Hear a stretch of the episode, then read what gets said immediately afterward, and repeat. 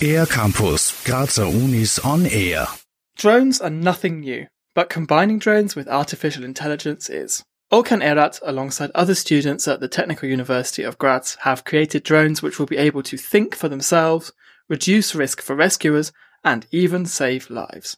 But how could this possibly work? Given a scenario, a huge apartment collapses, then a human can't go and find out where is where, like where the people are or where the dangerous stuff is.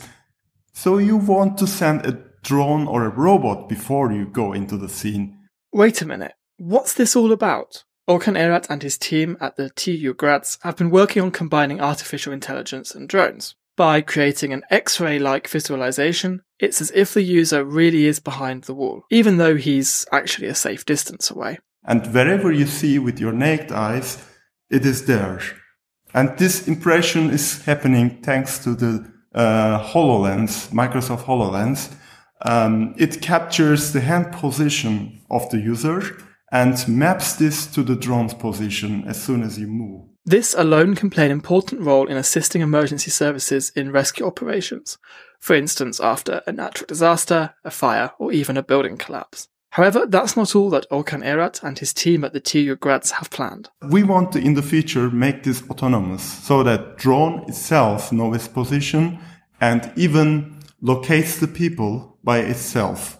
If not enough, we also want the drone to grab and replace objects in the scene. But what if this technology gets into the wrong hands? Thankfully, the scientists and researchers have thought about this too. Unfortunately, the worst risk is if you don't know if someone is surveilling you.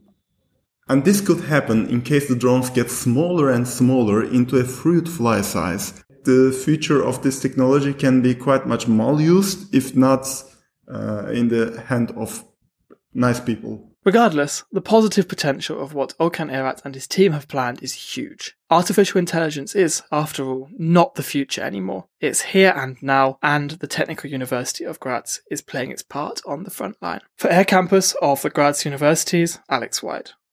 Mehr über die Grazer Universitäten auf aircampus-graz.at